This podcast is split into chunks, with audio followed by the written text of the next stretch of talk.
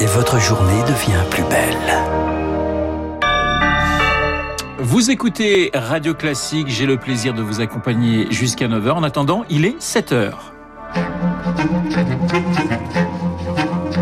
7h, 9h, la matinale de Radio Classique avec Renaud Blanc. Et voici les titres du journal. Le casse-tête des vacances à l'étranger cet été. Quelles sont les conditions pour s'envoler en Europe ou ailleurs?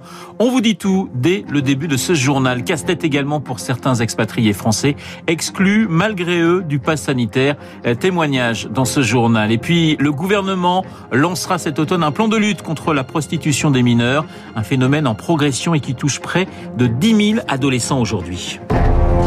Radio classique. Et le journal de 7 heures nous est présenté par Baptiste Gabory. Bonjour Baptiste. Bonjour Renaud, bonjour à tous. Les vacances à l'étranger, c'est possible cet été, mais pas toujours très simple. Vous êtes sur le point de partir ou vous hésitez encore Faut-il rester en France? Peut-on partir en Europe ou ailleurs dans le monde? Alors que le pass sanitaire européen est entré en vigueur le 1er juillet dernier Les conditions d'entrée diffèrent encore selon les pays. Alors, à quoi faut-il s'attendre? Quels documents préparer impérativement avant le départ? Le détail avec Marie Martirossian. Première étape, récupérer son passe sanitaire. On peut transporter en version papier son certificat de vaccination ou bien son test PCR négatif. Mais plus simple, sur l'application Tous Anti-Covid, il suffit de scanner le QR code de ces documents. Ils sont ensuite téléchargés dans la rubrique Mon carnet. Ce passe sanitaire permet donc de voyager en Europe avec des conditions d'entrée différentes selon les pays. En Espagne ou aux Pays-Bas, pas besoin d'être vacciné ou de fournir un test négatif pour l'instant. Pour les autres pays de l'UE, il faut soit être entièrement vacciné, soit montrer un test PCR négatif, comme pour l'Allemagne, l'Italie et la Grèce. Enfin, d'autres pays comme le Royaume-Uni demandent de respecter une quarantaine de 10 jours. Pour voyager dans des pays hors de l'UE, là c'est un peu plus compliqué. Ces pays sont classés en trois couleurs, vert, orange et rouge. En fonction de la couleur, il y a des restrictions spécifiques. Par exemple, les pays en orange accueillent seulement les touristes français qui sont vaccinés. Et puis quand vient le jour du retour en France depuis un pays de l'espace européen, les Français doivent présenter un test PCR négatif de moins de 72 heures. Ne pas oublier que ces tests peuvent parfois être très chers à l'étranger. Attention donc au porte-monnaie. Marie Martyr-Rossian. Baptiste, ils sont français, expatriés et exclus malgré eux du pass sanitaire. Oui, pass sanitaire hein, qui va pourtant devenir indispensable pour de nombreuses activités du quotidien, mais pour certains expatriés, impossible pour l'instant d'obtenir le précieux sésame. C'est le cas de Christophe.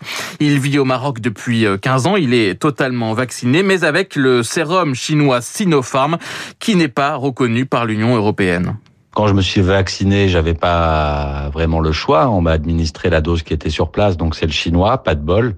Ça met beaucoup de contraintes. Euh, donc mon ressenti par rapport à tout ça, c'est vivement qu'on tourne la page, reconnaissez tous les vaccins parce que là, ça n'a pas de sens. Voilà, moi, je, mon vaccin, il sert à rien puisque maintenant qu'en plus la France est passée pour le Maroc en pays à risque entre guillemets en plus de mon vaccin euh, chinois, il faut que à nouveau je fasse un test PCR pour rentrer au Maroc. Bref, tout ceci est bien compliqué. Propos recueillis par Léa Boutin-Rivière. On n'en sait plus sur le projet de loi incorporant les nouvelles dispositions annoncées en début de semaine par Emmanuel Macron. Le texte prévoit une période d'isolement obligatoire de 10 jours pour toute personne testée positive au Covid-19 avec une autorisation de sortie entre 10h et midi seulement. Par ailleurs, l'absence de contrôle du pass sanitaire dans les lieux où il sera obligatoire comme les restaurants ou les cinémas sera puni d'un an d'emprisonnement et d'une amende de 45 000 euros.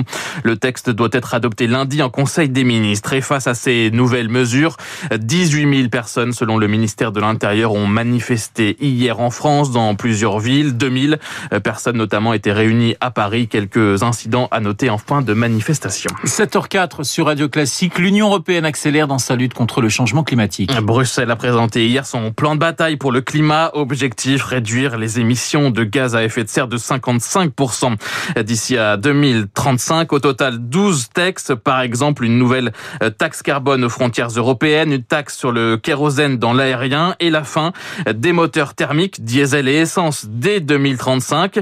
Euh, sont concernées également les voitures hybrides. Emmanuel Macron, lui, a déjà prévenu qu'il plaiderait pour un délai pour ces véhicules. Ce serait une erreur, réagit Marie Chéron.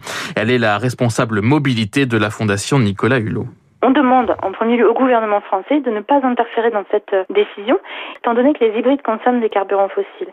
Aujourd'hui, les hybrides qui sont mis sur le marché, ils ont jusqu'à 50 km d'autonomie et c'est souvent considéré comme une sorte bah, d'appoint par les conducteurs.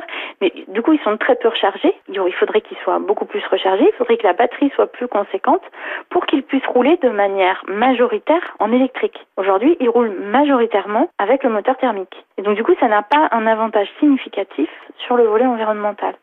Donc les hybrides ne sont qu'une technologie de transition et n'ont pas d'avenir à long terme. Donc on doit forcément en sortir. Marie Chéron au micro Radio Classique d'Émilie Vallès. le Big Bang climatique européen, ce sera le thème hein, de l'édito Écho d'Étienne Lefebvre dans quelques minutes. Le géant français de l'art contemporain Christian Boltanski est décédé hier à l'âge de 76 ans des suites d'une maladie. Le plasticien autodidacte avait travaillé toute sa vie sur la mémoire, la disparition, l'oubli.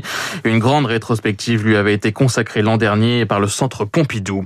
À l'étranger, Cuba lève les restrictions douanières sur les médicaments ou les aliments. Premier geste du gouvernement cubain après les manifestations historiques qui ont eu lieu dimanche. Les passagers pourront donc rapporter dans leurs valises aliments, produits d'hygiène ou médicaments sans payer de taxes et ce jusqu'au 31 décembre. Baptiste, le gouvernement s'attaque à la prostitution des mineurs. Un plan national de lutte contre ce phénomène doit être présenté à l'automne. C'est ce qu'a annoncé mardi le secrétaire d'État chargé de l'enfance et des familles, Adrien Taquet, dans un rapport qui lui a été remis.